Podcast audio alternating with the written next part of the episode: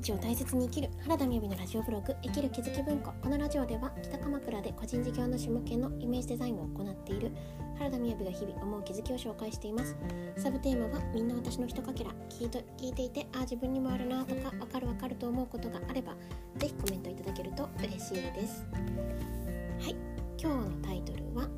えー、未来はきっと面白いというタイトルでお話ししたいと思います。まずはじめに12分近況報告ですがいや今日はですねようやく帰ってきて晩ご飯を食べて今という感じですね。終日外に出ていました。で今日ですね、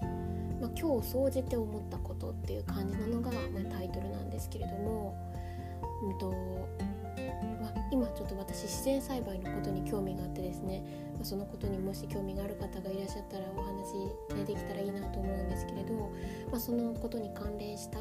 えー勉強についてちょっと言ってきたんですよね。まあ、勉強といってもまあ何て言うんですかね。未来に対するうん投資に近いかなと思うんですけれど。で、まあ、そこで思ったことっていうのは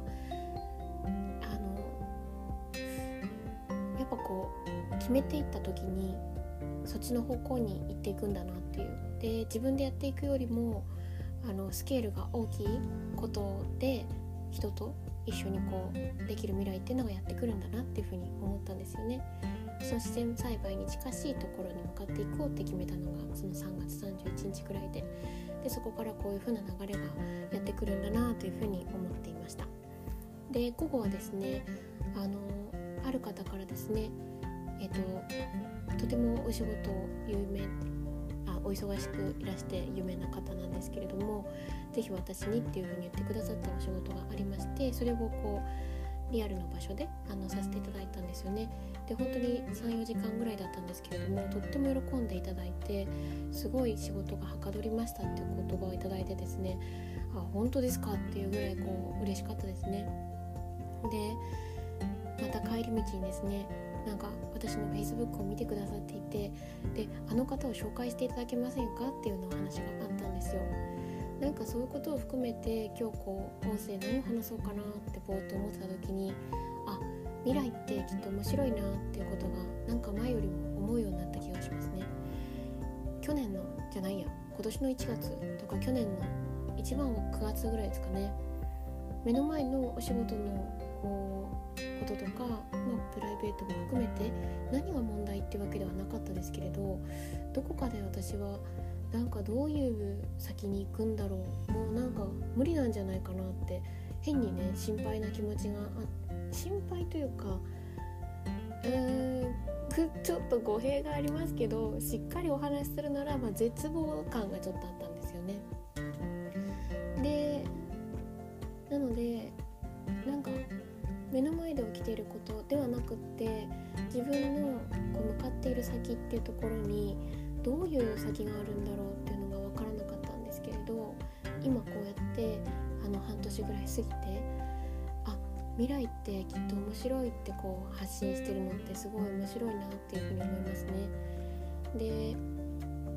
そうなれた理由ってじゃあ何かって今自分に語りかけてみるとうん一つはやっぱ挑戦する気持ちかなと思います。でこの挑戦って結構ミソなんです。ミソというか重要だなと思うことはあの大きなことを掲げすぎないで小さいことをどんどん臨場感を持って行動していくことかなというふうに思ってます。あのまあ私がまだ若いっていうところもあるかもしれないというのは未熟だっていうこともあるかもしれないですけれどなんか10思いつくんですけど1やってみた時にもう1やりきるだけで結構すごいフルなんですよね。だから10描く前に1やってみないと1を超えた先の2の人の本当の気持ちはわからないっていうふうに思うんですよ。で私が思考の学校の3ヶ月講座を今は上級講師でお話あのやらせていただいているんですけれどそこではですね皆さんが思考が先現実が後ということであの毎日の出来事を見ていくっていうことにこう伴走させていただいているんですけれども、ま、そこで、ね、大切にしていることはあります。ここが1点かなと思いますけれどそれは評価をしないっていうことですね。あのもちろんその場ではですねこうしたこうこうする方がいいですよってことは思考で見てあの分かっていくことはお話しするんですけれどそれが自分とは関係のない相手の話にしてしまうとどこかで評価みたいになっちゃう気がするんですよね。あなたはこういうところが良くないみたいな でそんなわけは全くなくてですねで、まあ、そういう気持ちだと本当に思考が見れないっていうのも正直あるんですけれど重要なのは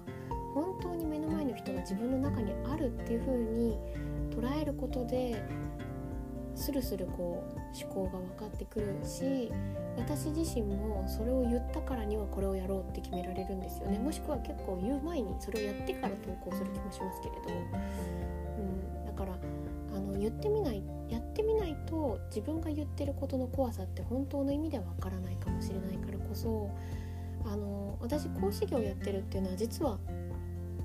こんな面もあるんですよね。本当になんか今日一人語会で なんか意味あるんかなみたいな感じしますけど。えっと多分お仕事の割合って SNS とかでこう出していくっていうものってあんまり多くなくてあの何て言うんですかね。こう人のご紹介でいただいてるお仕事っていうのが多くあるかもしれないですけれどそそれはデザインっていう質だからそういう依頼が来やすいなって私は思ってるんですよね。やっぱウェブ上でやっていく時のインフラみたいなところですからロゴマークとかそういうのも。だからまあなんか誰にっていうことがなくとも必要になってくること。なのでででもあの一方でじゃあその方をお手伝いする時に例えば毎日発信してくださいとか毎日そうそう毎日投稿したりとかなんか音声とか動画とかもありますよねっていう話をしますけれどこれ自分がやらないとその怖さってわからないんですよね。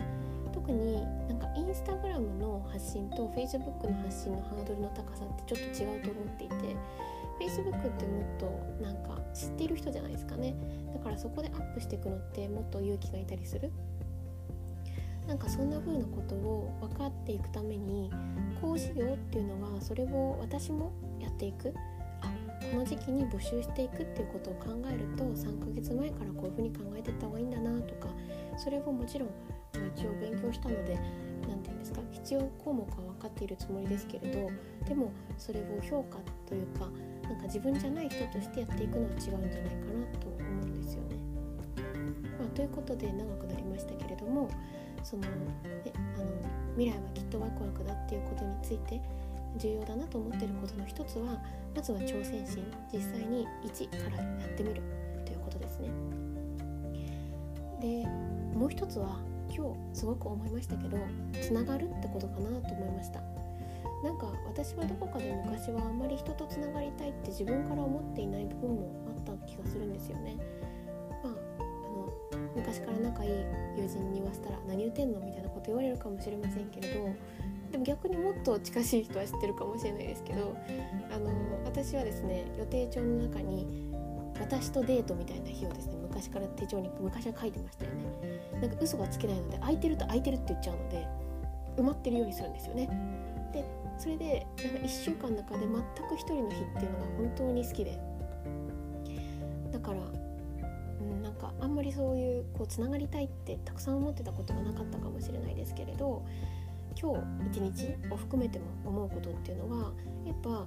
楽しいっていうのは人とつながっていく人を紹介してくれるとか人がなんかこうどんどんどんどんこうつながっていってそして大きなことができるようになるとかなんかそのチーム戦になっていくみたいな。でチーム戦っていうものもあるし人のご縁がこう交差していくみたいな要素もあるとは思いますね。うん、だからなんか未来ワクワクワクワクな未来になっていくってそんなポイントが重要なのかななんていうふうに思いました。今日も聞いていただいてありがとうございます。それではバイバーイ。